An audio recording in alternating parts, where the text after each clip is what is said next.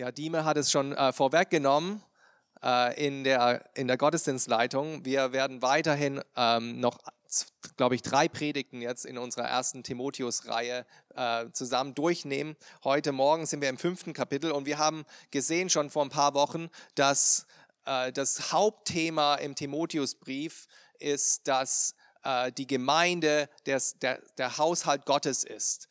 Und Timotheus als junge, junger Gemeindegründer soll eben äh, erfahren von seinem Ziehvater, von Paulus, wie er eben in diesem Haushalte Gottes, in der Familie Gottes zu wandeln hat, wie er als Gemeindeleiter und als Ältester dann auch äh, die Gemeinde führen soll äh, und die verschiedenen Beziehungen sich dann auch ausleben soll. Im ersten Teil oder auch in den vergangenen Wochen haben wir betrachtet, was es bedeutet, Leben und Lehre Gott wohlgefällig innerhalb der Gemeinde zu führen.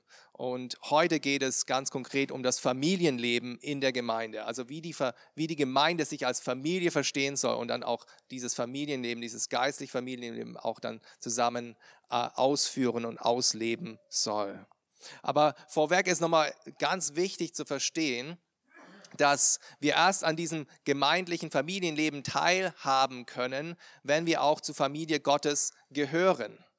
Ja, manchmal wird ja gesagt, zum Beispiel von der Bergpredigt, dass das quasi äh, so ein Gesetz für, für alle Menschen ist. Dass, dass alle, wenn wir alle nur die Bergpredigt verfolgen, dann wird es in unserer Gesellschaft ganz anders aussehen. Aber das Wichtige im Evangelium, in der Schrift, was wir immer wieder sehen, ist, dass erst unser Herz verändert werden muss, dass wir erst mit Gott versöhnt werden, ja, weil wir erstmal alle von Natur aus seine Feinde sind. Wir gehören nicht zu seiner Familie. Wir sind entfremdet von Gott aufgrund von unserer Sünde. Wir müssen erstmal in die Familie Gottes hineingeboren werden durch den Heiligen Geist, durch die Vergebung, die der Herr Jesus Christus, der ewige Sohn Gottes, in seinem Kreuzestod uns gegeben hat. Und dann werden wir durch Glauben allein zu Hausgenossen Gottes, gehören zu seiner Familie, wie Jesus selbst gesagt hat, ja, keiner kommt zum Vater als durch mich dann ist Gott unser Vater und dann gehören wir zur Familie und dann können wir auch am Familienleben teilhaben. Wenn du also noch nicht zu dieser Familie gehörst, dann will ich erstmal vorwegnehmen, weil es geht jetzt sehr viel um verschiedene, sag ich mal, Gebote innerhalb der Familie Gottes. Aber die kann man erst einhalten, wenn man zur Familie gehört. Also würde ich dich einladen. Glaube an den Herrn Jesus Christus. Glaube an das, was er am Kreuz für uns getan hat, für Sünder, die wir sind, damit wir eben in diese Familie hineinfinden und Gott unser Vater sein kann. Ja, Darum geht es heute. Wie können wir an diesem Familienleben teilhaben? Wir schauen uns die ersten 22 Verse im ersten Timotheus Kapitel 5 an. Und da werden drei Dinge sichtbar. Ich sehe das auch in euren Gottesdienstblättern. Äh, könnt ihr auch gerne Notizen machen, das mit nach Hause nehmen, nochmal drüber nachdenken im, Na im Anschluss an die Predigt. Äh, es geht erst, äh, in erster Linie in den ersten paar Versen darum, dass wir in der Gemeinde liebevolle und familiäre Beziehungen äh, zueinander pflegen. Das ist der erste Punkt. Dann zweitens werden wir sehen, dass wir angewiesen werden, um uns um, äh, uns um äh, diejenigen zu kümmern, die notleidend sind in unserer Gemeinde, in unserer Mitte, um uns äh, um die zu kümmern. Und dann drittens, wir wollen einen respektvollen, einen ehrwürdigen Umgang mit den Ältesten, mit den Gemeindeleitern pflegen. Das sind so die drei Punkte, die ihr auch in eurem Gottesdienstblatt habt. Lass uns zunächst die ersten zwei Verse betrachten, den ersten Punkt. Wir leben in liebevollen Beziehungen zueinander. 1. Timotheus Kapitel 5, die ersten zwei Verse zunächst. Einen älteren Mann fahre nicht hart an, sondern ermahne ihn wie einen Vater. Jüngere wie Brüder, ältere Frauen wie Mütter, jüngere wie Schwestern in aller Keuschheit. Ja, der Timotheus, der war ja noch ein relativ junger, ambitionierter Gemeindeleiter, Ältester hier in, in Ephesus. Und er wollte sich in der Gottesfurcht üben. Er wollte sich vielleicht auch ein Stück weit profilieren. Und Paulus sagt ihm aber hier, dass er in der Nachfolge diejenigen, die Teil von der Gemeinde sind, nicht nötigen soll in ihrer Nachfolge, dass er sie nicht zu hart angehen soll, wie er hier sagt, sondern sie äh, ja sanftmütig ermahnen soll, sie nicht runterputzen, nicht fertig machen in ihrer Nachfolge, wenn sie vielleicht mal hinterherhinken, sondern in brüderlicher Liebe ermahnen und aufbauen. Darum geht es in diesen ersten zwei Versen. Und der, der Timotheus, der hatte ja hier als Ältester vielleicht ein bestimmtes Amt gegeben, be bekommen von Gott in der Gemeinde, aber der Paulus will mir auch nochmal mit auf den Weg geben, dass er in erster Linie nicht von seinem, über sein Amt definiert wird, sondern äh, über seine Familienzugehörigkeit, dass er erstmal auch Familienmitglied ist, dass die anderen Gemeindemitglieder eben seine Väter, seine Mütter, seine Brüder und seine Schwestern sind. Und er soll sich in erster Linie darüber definieren. Schauen wir uns mal die vier verschiedenen Kategorien an, die hier in diesen ersten zwei Versen aufgeführt werden. Er sagt zunächst, einen älteren Mann fahre nicht hart an, sondern ermahne ihn wie ein Vater. Nur weil Timotheus vielleicht hier als, als junger äh, Gemeindegründer hier ein bestimmtes Amt innehat, heißt nicht, dass er dann auch den älteren Männern gegenüber in der Gemeinde irgendwie respektlos äh, agieren kann. Nein, diese geistliche Autorität, die er hat durch sein Amt, das muss auch mit einer angemessenen Demut einhergehen. Anstatt sie eben hart anzufahren, soll er sie in Demut wie Väter ermahnen, wie es hier in dem Text heißt. Und dieser Begriff hier für ermahnen, das hat die gleiche Wortwurzel wie die Beschreibung äh, für den Heiligen Geist, dass der Heilige Geist unser Tröster ist, unser Ermutiger. Ja? Das ist die gleiche Wortwurzel. Es geht hier also darum, dass man nicht in irgendeiner erniedrigenden Weise ermahnt, so mit erhobenen Zeigefinger auf jemand herabschaut, sondern dass man ermutigt, tröstet, anspornt, aufbaut. Das ist Gott wohlgefällige Ermahnung innerhalb der Gemeinde. Und ich denke, in unserer Kultur, vielleicht gerade in Deutschland, und da können wir uns vielleicht auch eine Scheibe von anderen Kulturen abschauen, da ist diese, dieser Respekt, den wir zollen sollten für ältere Menschen, für ältere Männer, ältere Frauen, der ist ein Stück weit verloren gegangen in unserer Kultur, in unserem Individualismus, wo die Familie vielleicht auch nicht mehr so viel Bedeutung hat. Aber in der Gemeinde, liebe Freunde, das soll das nicht so sein. Wir sollen die Älteren unter uns ehren und auch ehr, ehrwürdig mit ihnen umgehen. Und ich als vielleicht noch relativ, relativ junger Gemeindegründer und Gemeindeleiter, das will ich mir auch ähm, vornehmen, dass ich die älteren Männer und auch die älteren Frauen in Würde und Ehrerbietung begegne und mit der nötigen Demut. Und ihr könnt, mich da, ihr könnt mir dabei helfen, so Gott will. Und vielleicht noch ein anderes Wort zu den älteren Männern. Ich denke, es ist so wichtig, dass wir uns auch nochmal vor Augen halten, dass wir so viel von den älteren Männern auch lernen können. Gerade wir jüngeren Männer können so viel von der Lebenserfahrung und von dem Glaubensweg von denjenigen lernen, die schon vorangegangen sind. Und vielleicht nochmal die Ermutigung auch an die älteren Männer. Nehmt eure Rolle auch als geistliche Väter wahr. Hilft den Jüngeren auf dem Glaubensweg entlang damit sie auch erfahren können, was es bedeutet, ein Mann nach Gottes Herzen zu sein. Das sind die älteren Männer. Die Jüngeren sollen wie Brüder behandelt werden, hier, wie es hier in dem Text heißt. Was bedeutet es, die Jüngeren wie Brüder zu ermahnen?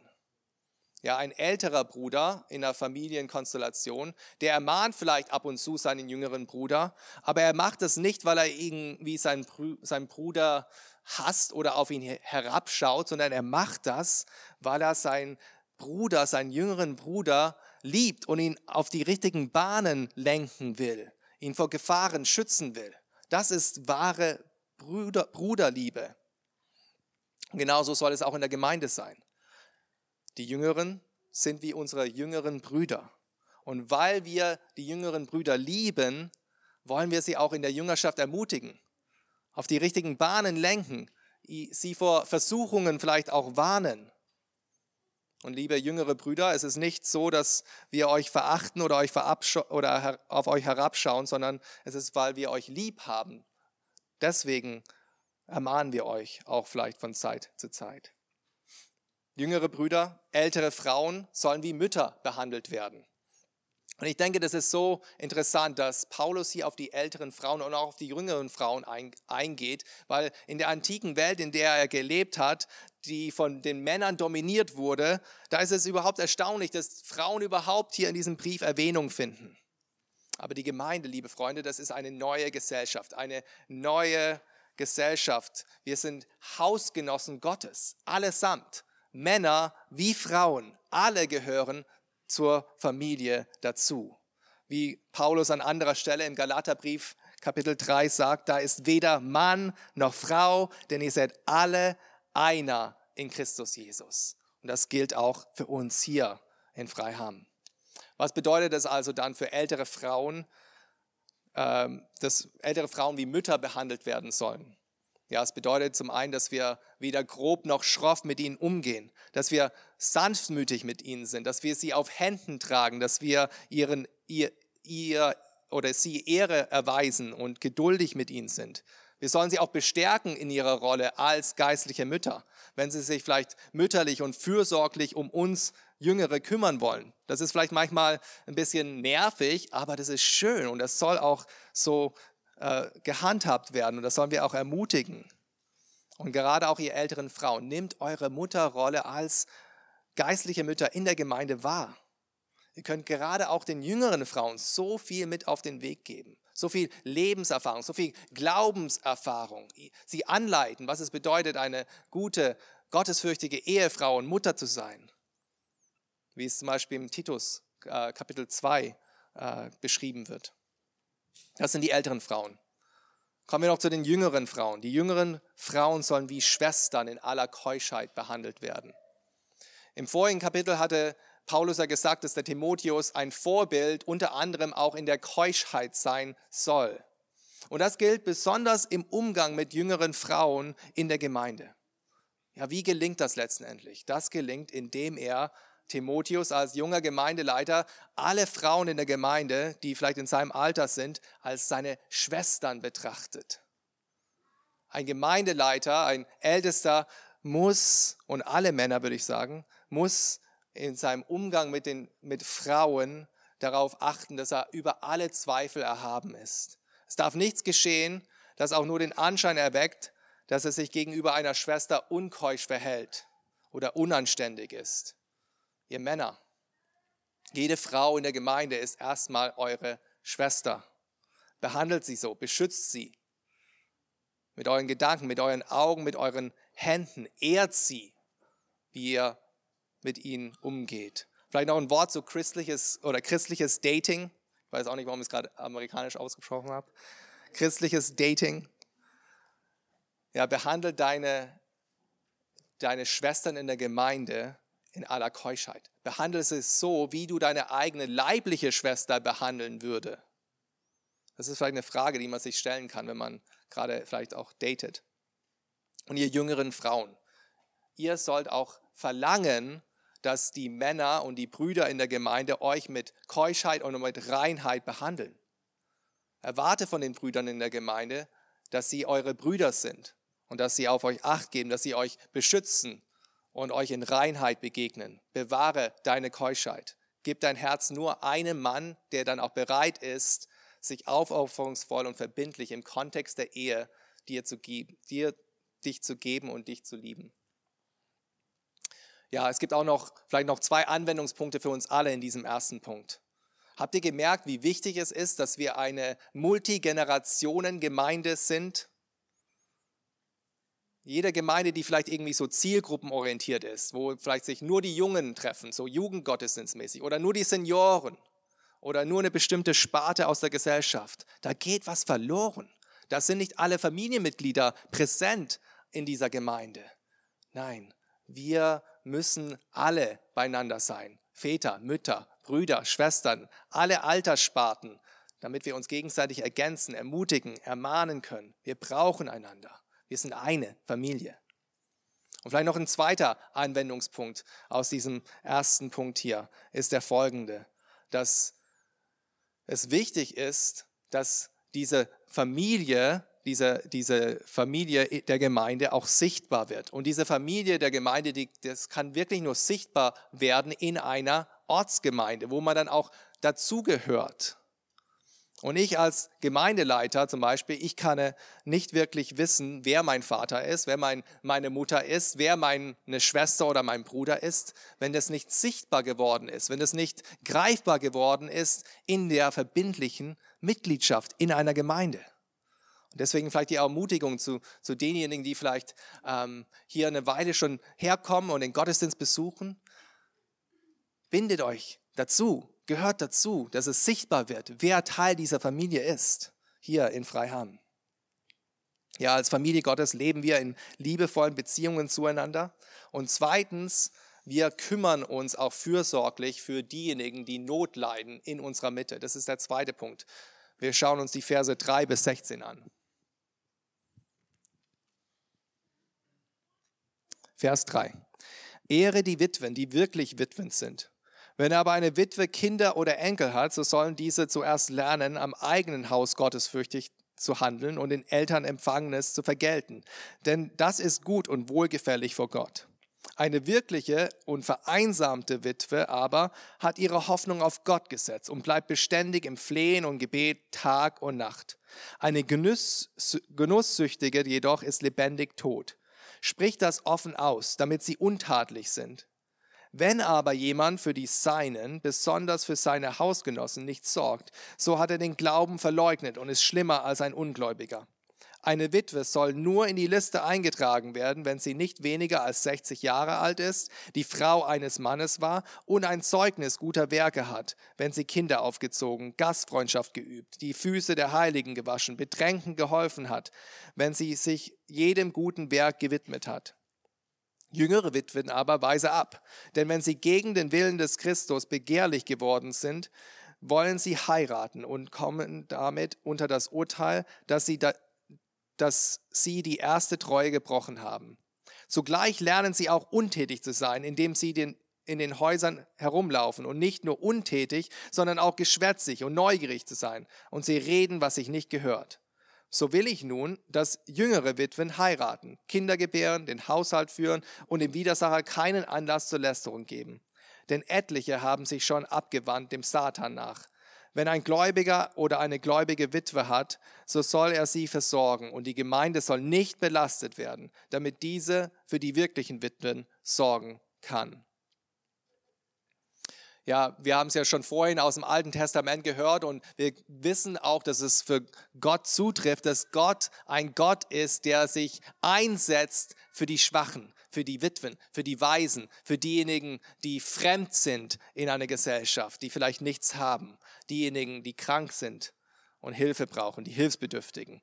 Und deswegen ist es auch schon im Alten Testament immer und immer wieder verankert gewesen durch Gesetze, diese, diese, dieses Prinzip des Schutzes für die Notleidenden, für die Bedürftigen im Land. Ob Fremdling oder Witwen oder Waisen, die sollen nicht bedrückt werden, wie die mir aus 2. Mose 22 gelesen hat.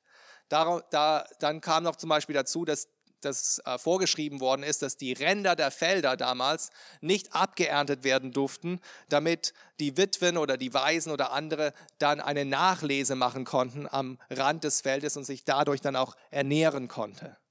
Zudem gab es dann auch noch die Schwagerpflicht, ja, wo, wenn ein Mann verstorben ist, dass dann der jüngere Bruder, der vielleicht noch unverheiratet war, dann die Witwe seines Bruders geheiratet hat. Wir sehen es zum Beispiel am Beispiel von Boas und von Ruth ganz schön und anschaulich, wie das damals passiert ist. Und auch im Neuen Testament, in der neutestamentlichen Gemeinde, sehen wir wieder dieses gleiche Prinzip, dass man sich um die Notleidenden kümmert und für sie sorgt.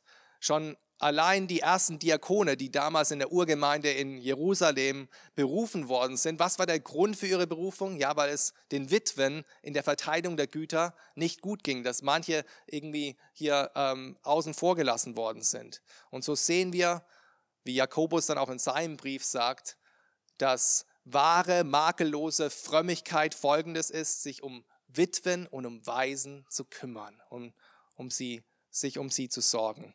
Und das ist auch der Hintergrund, warum Paulus hier so viele Verse auch damit verbringt, hier äh, zu beschreiben, wie wir in der Gemeinde um uns, um uns um Witwen, um Waisen und um Hilfsbedürftige kümmern sollen.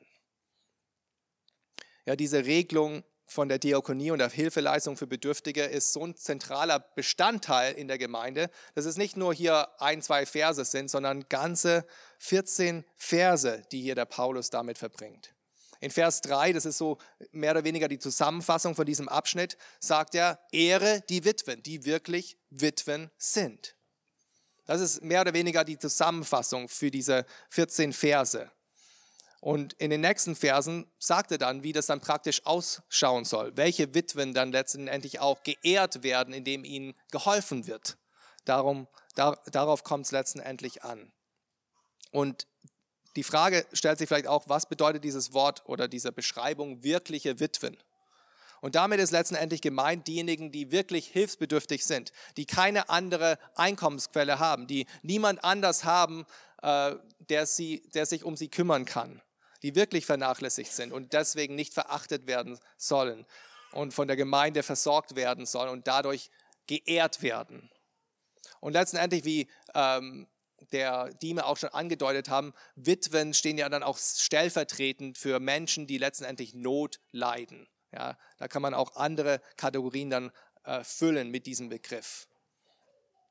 In den nächsten Versen wird dann definiert, was eine wirkliche Witwe ist oder wer eine wirkliche Witwe ist. Das sind im Prinzip Voraussetzungen für die Hilfsbedürftigkeit. Das ist so ähnlich wie wenn man äh, einen Antrag stellt beim, als Sozialhilfeempfänger. Da gibt es ja auch bestimmte Kriterien, die eintreffen muss, müssen, damit man dann auch die Sozialhilfe empfängt. Und genauso geht es genau dieses Thema kommt dann auch hier zur Geltung. Es sind drei Auswahlkriterien, worauf dann die Gemeinde letztendlich dann auch ähm, zurückgreifen kann, um zu prüfen, ob jemand wirklich auch hilfsbedürftig ist. Das erste Kriterium, was wir hier sehen, ist, dass die Witwe in dem Fall keine anderen Familienangehörige haben darf, bevor sie aufgenommen wird auf diese Liste der hilfsbedürftigen Witwen. Also eine wirkliche Witwe ist jemand, der komplett vereinsamt ist, wie es hier in den Versen heißt. Weder Kinder noch Enkel hat, die sich um sie sorgen können. Und was, was hier auch ganz klar in Vers 16 zum Beispiel äh, zum Vorschein kommt, ist, dass Leute, die gläubig sind und eine Witwe als Mutter haben, die sind erstmal äh, das erste Auffangnetz. Die sollen äh, schauen, dass diese Frau dann auch versorgt wird dass diese Witwe versorgt wird und die Gemeinde nicht unnötig belastet wird. Die Familie ist sozusagen das erste Auffangnetz, die sich darum kümmern soll, dass es der Witwe gut geht. Und hier kommt dann letztendlich für uns ein erstes biblisches Prinzip in unserer Hilfeleistung, in unserer, ähm, in unserer Hilfe und Fürsorge für die Notleidenden. Das erste Prinzip, was wir hier sehen, ist, dass die biologische Familie das erste Auffangnetz ist. Also noch vor der Gemeinde soll erstmal die unmittelbare Familie dafür Sorge tragen, dass diejenigen, die Not leiden, ob es eine Witwe ist, ob es jemand der äh, ist, der nicht mehr berufstätig sein kann, die Familienmitglieder müssen dafür Sorge tragen, dass diese Person versorgt ist. Wir leben ja mittlerweile in einem Sozialstaat und was wir immer mehr merken, ist, dass der Staat immer und immer mehr die Rolle von der Familie und auch von der Gemeinde einnimmt. Und wir als Christen, wir müssen uns bewusst machen, dass es letztendlich aber nicht Aufgabe des Staates ist, dass wir die Verantwortung haben. Wir erstmal als Familien, als biologische Familien, als unmittelbare Familie, aber dann auch als Glaubensfamilie. Wir dürfen diese Verantwortung nicht einfach auf den Staat abwälzen, ja, auch wenn er es oft übernimmt. Letztendlich ist die Verantwortung bei uns. Wir sollen dafür Sorge tragen, dass die Notleidenden aufgefangen werden, dass sie versorgt werden. Und ich denke, das ist gerade auch im Hinblick darauf, dass äh, vielleicht viele unter uns auch ältere äh, Mütter und, und Väter haben, auch nochmal die Herausforderung und auch die, der, was Mutmachendes, dass wir da auch anders sind als die Gesellschaft um uns herum. Ich denke da zum Beispiel an Ernst Belzig, der jahrelang seine Mutter gepflegt hat. Und ich denke, viele andere unter euch, die das auch getan haben. Das ist so ein Vorbild, so auch ein, ein Zeugnis für die Welt um uns herum, dass wir das machen. Ja, wir haben vielleicht heutzutage in unserer Gesellschaft nicht mehr so viele Witwen wie damals oder auch Witwen, die wirklich verarmt sind oder vereinsamt sind. Es gibt ja auch, wie gesagt, äh, so Sozialhilfeempfänger und Witwenrente und so weiter und so fort. Aber ich denke, es gibt genügend Geschwister unter uns, die auch von Zeit zu Zeit finanzielle Schieflage geraten oder praktische Nöte haben. Wir denken da zum Beispiel an, an jemanden, der vielleicht unerwartet seinen Job verliert oder jemand, der eine Arztrechnung hat die, und diese Rechnung wird nicht von der Kasse übernommen. Oder es gibt dann auch gerade in unseren Zeiten jetzt, äh, wo, wo die Preise nach oben schießen, die Inflation nach oben geht, äh, wo dann die Ersparnisse erschöpft sind und jemand einfach mit den steigenden Lebenskosten nicht mehr äh, klarkommt, obwohl er vielleicht einen Job hat. Oder jemand, der dann die Nebenkostenabrechnung am Jahresende sieht und einen Schock fürs Leben bekommt. Jemand, der vielleicht längere Krankheit hat und selbstständig ist und dann nicht mehr ähm, seinen ähm, ja, Lebensunterhalt stemmen kann. Ja, in solchen Nöten, liebe Geschwister, ist es durchaus angebracht, dass wir, die wir vielleicht die Güter der Welt haben, wie es Johannes in seinem Brief sagt, dass wir unser Herz nicht verschließen gegenüber solchen Geschwistern oder sie gleich verurteilen, dass sie irgendwie falsch gewirtschaftet haben, sondern dass wir unser Herz öffnen für Brüder und Schwestern in Notlage und ihre Lasten tragen und ihnen helfen. Und so ist es auch unser Wunsch, wenn wir jetzt immer mehr auch in die Eigenständigkeit geben, dass wir äh, auch eine Art Diakoniekasse hier in unserer Gemeinde führen werden. Genau für solche Situationen, wo wir dann einmal im Monat, wenn wir zum Beispiel Abendmahl haben, nochmal eine Spende, äh, Kollekte einnehmen, gerade für solche Situationen und wo dann Menschen dann auch auf uns zukommen können auf einen Ansprechpartner oder Diakon oder einen Gemeindeälteste und vertrauensvoll dann auch, äh, wenn es eine, wirklich eine, eine Notlage gibt, dann auch um Hilfeleistung fragen kann und es dann auch entsprechend geprüft werden kann. Das ist uns ein Anliegen, dass wir da auch aufeinander Acht geben. Ja, das ist das erste Kriterium. Ist jemand wirklich vereinsamt und kann nicht mehr für seinen eigenen Lebensunterhalt sorgen. Und das zweite Kriterium, was wir hier sehen, in diesem Fall in 1 Timotheus 5, ist das Alter der Witwe. Vers 9 heißt es, eine Witwe soll nur in die Liste eingetragen werden, wenn sie nicht weniger als 60 Jahre alt ist und die Frau eines Mannes war. Die jüngere, Frau, jüngere Frauen, Vers 14, sollen dagegen heiraten oder wieder heiraten. Ja, damals, viel mehr als heute vielleicht noch, war die Ehe letztendlich die finanzielle Absicherung für eine Frau. Und je älter, man kann sich das vielleicht vorstellen, je älter die Frau ist und dann der Mann verstirbt, umso dramatischer war dann auch die Lage für sie. Ne? Weil mit zunehmendem Alter verringerten sich natürlich auch die Chancen, dass sie dann wieder heiraten konnte. Und eine vereinsamte, vereinsamte 60-jährige Witwe ohne eigene Kinder, ohne eigene Familie, die nicht mehr im heiratsfähigen Alter ist, die war letztendlich auf sich selbst gestellt. Die hatte keine Hoffnung, äh, irgendwann noch einen Mann zu finden. Und für solche Frauen, für solche Witwen, äh, denen sollte solche Hilfe aus der Gemeinde auch zugutekommen. Die jüngere Witwen, wie wir sie auch gelesen haben in dem Text, die sollten äh, letztendlich keine Unterstützung bekommen. Warum war das der Fall? Vers 11 gibt uns die Antwort. Denn wenn sie, also die jüngeren Witwen, gegen den Willen des Christus begehrlich geworden sind, wollen sie heiraten und kommen damit unter das Urteil, dass sie die erste Treue gebrochen haben. Ja, das ist ganz interessant. Da müssen wir uns die Frage stellen, ob Paulus hier die Wiederheirat von jüngeren Witwen verurteilt. Scheinbar so in diesem Vers. Aber wenn wir nur ein paar Verse weiter unten schauen, in Vers 14, da befiehlt er die jüngeren Frauen zu heiraten. Also es kann nicht eine komplette Verurteilung von der Wiederheirat sein, die er hier sagt. Nein, ich denke, es geht eher darum, dass es gewisse Witwen in dem Kontext da in Ephesus gab, die so eine Sehnsucht hatten nach einem Mann, der für sie sorgt, dass sie sogar bereit waren, einen ungläubigen Mann zu heiraten. Und dadurch ihre Treue zum Herrn gebrochen hatten und gegen den Willen von Christus begehrlich wurden. Das scheint auch der Grund dafür zu sein, warum etliche solcher junger Witwen sich dann auch vom Glauben abgewandt haben, vielleicht durch ihre ungläubigen Männer und dem Satan gefolgt sind. Vers 15. Ein weiterer Grund, der hier gelistet wird, warum die jüngeren Witwen eben nicht auf diese Liste aufgenommen werden, finden wir in Vers 13. Da wird klar, dass diese Hilfeleistung für jüngere Witwen sie ihnen eigentlich gar nicht helfen würde weil es würde sie nur beibringen, untätig zu sein. Sie würden nichts Sinnvolles zu tun haben. Sie würden dann einfach um die Häuser ziehen, mit Klatsch und Tratsch sich die Zeit vertreiben und durch ihre Neugier dann auch leichte Beute für ihr Lehrer sein.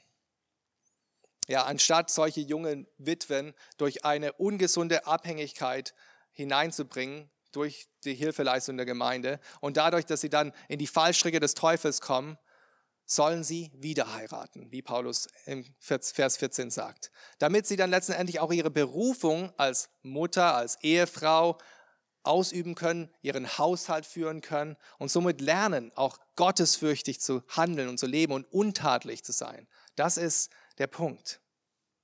Ja, welche, welches Prinzip können wir daraus für uns erschließen, wenn es um die Hilfeleistung der Gemeinde geht? Ja, ich denke, es geht darum, dass wir nur diejenigen langfristig unterstützen können, die wirklich nicht mehr in der Lage sind, ihrer Berufung nachzugehen, einen Beruf auszuüben. Aus dem 2. Thessaloniker Kapitel 3, da sagt Paulus uns Folgendes. Wenn jemand nicht arbeiten will, soll er auch nicht essen. Und ich denke, das ist eine wichtige Abwägung. Wir müssen uns im Klaren sein, dass die Gemeinde auf der einen Seite großzügig sein soll und diejenigen, die Not leiden, auch helfen soll. Aber die Gemeinde ist auch nicht ein Sozialhilfeverein, der einfach lebenlanges Bürgergeld verspricht, wie jetzt, glaube ich, gerade beschlossen wurde für Deutschland, nicht wahr? Nein, weil was, was tut das quasi fördern. Das fördert eben, dass Menschen sich dann einfach auf die leichte Schulter legen, dass sie dann kräftig absahnen, dass die Großzügigkeit von den Geschwistern letztendlich dann auch missbraucht wird. Dass diejenigen, die auch ein Herz haben für Notleidende unter uns, dass die dann auch ausgenutzt werden in ihrer Großzügigkeit. Nee, wenn jemand in der Lage ist, selbst wieder auf die Beine zu kommen, wenn jemand in der Lage ist, einen Job zu finden oder jemand in der Familie hat, der wirklich auch ein Geldverdiener ist, dann soll so jemand der Gemeinde nicht länger zur Last fallen. Das ist das zweite Kriterium. Ob man jemand, der Not leidet, auch auf diese Liste aufnimmt. Und das dritte Kriterium sehen wir äh, wie folgt. Und zwar geht es darum, dass diese Person, den man, der, der, der, den man helfen will, dass diese Person einen gottesfürchtigen Charakter haben soll.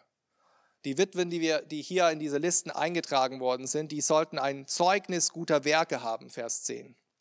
Sie sollen sich schon bewährt haben in der Gastfreundschaft, der Gemeinde gedient haben, den Bedrängten geholfen haben. Sie sind gottesfürchtig, sie haben ihre Hoffnung auf Gott gesetzt und zeigen das im Vertrauen auf Gott im Gebet.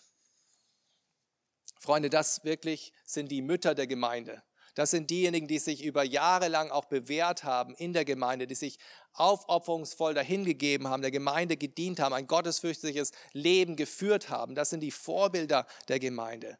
Sie verlassen sich nicht auf äh, ihr materiellen Reichtum oder auf finanzielle Absicherung, sondern in jeder Lebenslage verlassen sie sich auf Gott.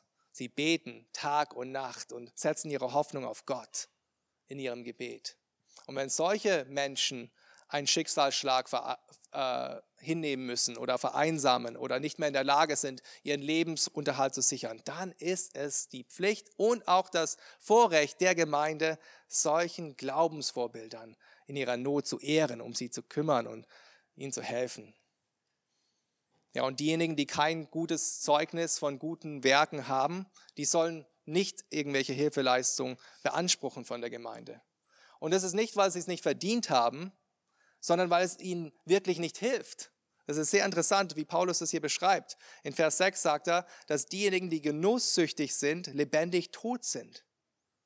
Freunde, wir tun Menschen keinen Gefallen, wenn wir ihnen einfach auf gut Deutsch gesagt Geld in den Hintern schieben wenn sie einfach genusssüchtig sind und einen, gewissen Lebensstil führen, dann fördern wir letztendlich mit den, Finanz, den Finanzen, die wir ihnen geben, nur diesen Lebensstil. Aber wir helfen ihnen nicht wirklich. Wir helfen ihnen nicht wirklich, dann auch wieder auf die Beine zu kommen. Wir fördern im Prinzip einfach einen faulen Lebensstil. Ja, wir müssen mehr als nur die unmittelbaren Nöte vielleicht von Menschen im Blick haben und auch um uns um das geistliche Wohl von jedem in der Gemeinde kümmern. Ja, das sind die drei Kriterien, die wir hier sehen, woran wir uns orientieren können, wie wir dann letztendlich dann auch Notleidenden in unserer Mitte helfen können. Und das bringt uns dann auch zu unserem dritten Punkt. Wir sollen als Gemeinde liebevolle Beziehungen führen. Wir sollen uns kümmern, fürsorglich um die, die Not leiden. Und drittens, wir sollen diejenigen, die unsere Leiter sind, diejenigen, die äh, die Gemeinde anleiten und als Älteste dieses Amt innehaben, respektvoll mit, mit ihnen in Umgang sein. Schauen wir uns die Verse 17 bis 22 an.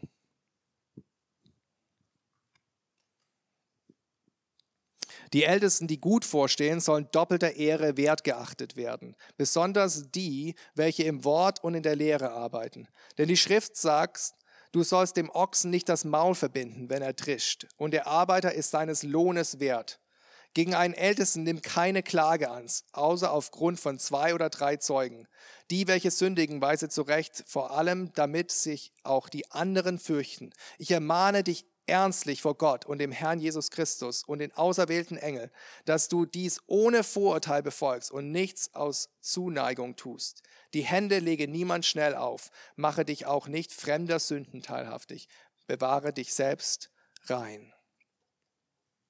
In Kapitel 3 hat uns Markus ja schon vor ein paar Wochen die Predigt gehalten. Da ging es um die Voraussetzungen für den Ältestendienst, welche Charaktereigenschaften und Kompetenzen ein Ältester haben soll. Und hier geht es letztendlich um den Umgang von der Gemeinde mit den Ältesten. Wie sieht das aus? Was ist wohlgefäll Gott wohlgefälliger Umgang der Gemeinde mit den Ältesten? Und in Vers 17 ist es wieder so ein zusammenfassender Vers. Da steht im Prinzip, dass äh, die Ältesten, die gut vorstehen, doppelter Ehre wertgeachtet werden sollen. Das heißt, diejenigen, die als Älteste äh, der Gemeinde dienen, die sollen respektvoll von der Gemeinde auch ähm, empfangen werden. Und es gibt drei Aspekte, auf die ich kurz eingehen will, wie das letztendlich dann auch aussieht im praktischen Sinne. Und ich weiß, es ist vielleicht komisch, wenn man hier auch äh, über Themen redet, die einen selbst betreffen, aber ich hoffe, ihr könnt auch das als Gottes Wort annehmen. Erstens, was wir hier sehen in diesen Versen, ab Vers 17 und 18, ähm, ist das Thema Entlohnung. Ja, Paulus äh, verweist hier auf zwei Bibelstellen aus dem Alten Testament, ähm, ein, eins aus dem Alten Testament und eins aus dem Buch Lukas im Neuen Testament. Äh, in denen er quasi äh, sagen will, dass der Älteste, ähm, der in Wort und in der Lehre arbeitet, auch seinen gerechten Lohn verdient hat. Ähm, Paulus sagt auch an anderer Stelle den Korinthern, dass der Herr angeordnet, angeordnet hat, dass die, welche das Evangelium verkünden, vom Evangelium leben sollen. Und ich denke, hier leitet sich wieder ein ganz wichtiges Prinzip auch für uns als Gemeinde ab. Denn wie viel eine Gemeinde ihren Pastor letztendlich auch entlohnt, das ist ein Indiz dafür, wie viel sie auch die Arbeit des Pastors wertschätzen und ehren. Und ich bin so dankbar dafür, dass die FEG München Mitte und dass auch ihr hier, die hier da seid, dass es euch wert ist, dass ihr schon von Anfang an, als diese Gemeindegründung äh, noch in den, in den ersten äh, Kinderschuhen war, euch klar war, hey, wir wollen darin investieren. Wir wollen nicht einfach, dass ähm, jemand hier selbst noch seine Brot und Butter verdienen muss, sondern wir wollen auch sicherstellen, dass der Dienst der Lehre und des Wortes ähm, en entsprechend auch entlohnt wird und dass derjenige, der dann auch hier ist, ob es jetzt erstmal ich bin oder später irgendjemand anders, dass er dann auch versorgt ist, dass er seine Familie auch gut versorgen kann und dass das auch entsprechend wertgeschätzt wird. Das ist der erste Aspekt, den wir hier sehen, die Entlohnung des Ältesten. Der zweite respektvolle Umgang mit den Ältesten bezieht sich auf die Zurechtweisung. Nicht die Zurechtweisung von einem Ältesten an die Gemeinde, sondern die Zurechtweisung der Gemeinde an den Ältesten. Das sehen wir in den Versen 19 und 21.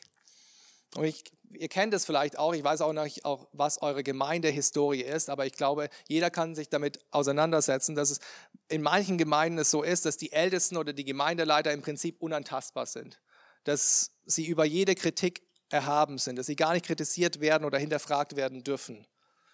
Ja, es ist schon so, dass Älteste auch respektiert werden sollen und dass sie auch eine, eine Autorität haben und dass die Gemeinde auch angehalten wird in der Heiligen Schrift, sich den Ältesten unterzuordnen und ihnen zu folgen. Aber das bedeutet nicht, dass sie über jede Kritik erhaben sind, dass sie nicht kritisiert werden dürfen. Das darf sehr wohl passieren. Und in diesen Versen sehen wir, was es bedeutet, eine respektvolle und ehrwürdige äh, Kritik auch auszuüben, wenn es notwendig ist, Zurechtweisung äh, gegenüber einem Ältesten, der nachweislich im Unrecht ist.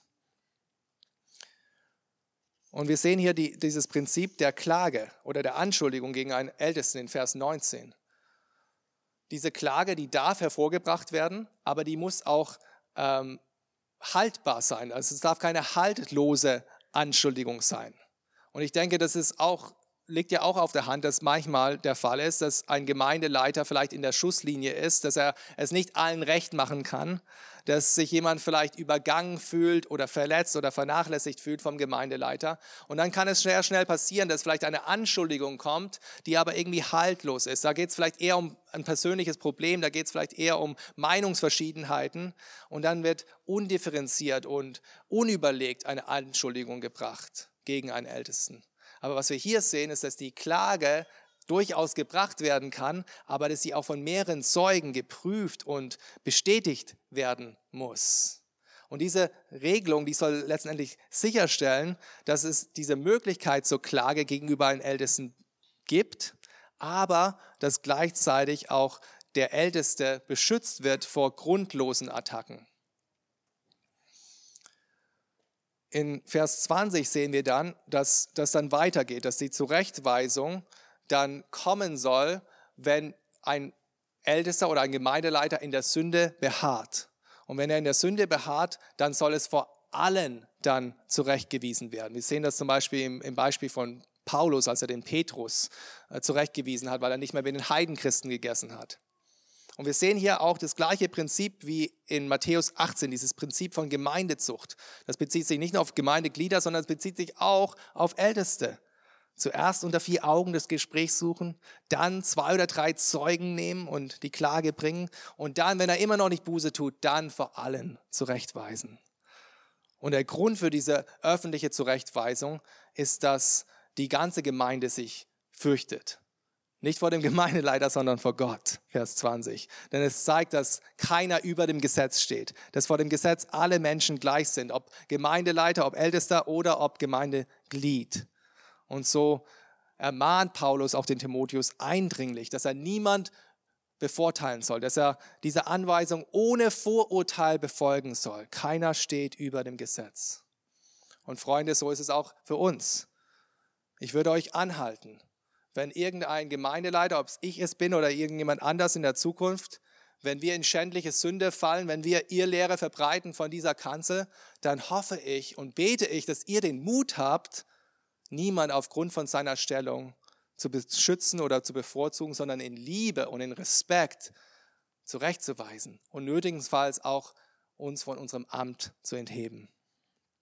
Das ist der zweite Punkt respektvolle Zurechtweisung des Ältesten. Und letztens und ganz kurzer Punkt noch, Respekt vor der Berufung eines Ältesten. Das sehen wir in Vers 21, wo es heißt, dass ähm, man nicht zu vorschnell die Hände auflegen soll. Da geht es um die Berufung in den Ältestenamt. Und dieses Amt, das wissen wir, das ist ein Amt, das soll jeder Mann anstreben, ja, in gewisser Demut auch, aber gleichzeitig ist es auch ein Amt, das sehr wichtig ist und das, ähm, das, wo man nicht rasch oder, un, oder unüberlegt jemand in dieses Amt hineinbringen sollte, weil die Männer, die dieses Amt innehaben, die wachen über Seelen, wie wir in seinem Wort lesen.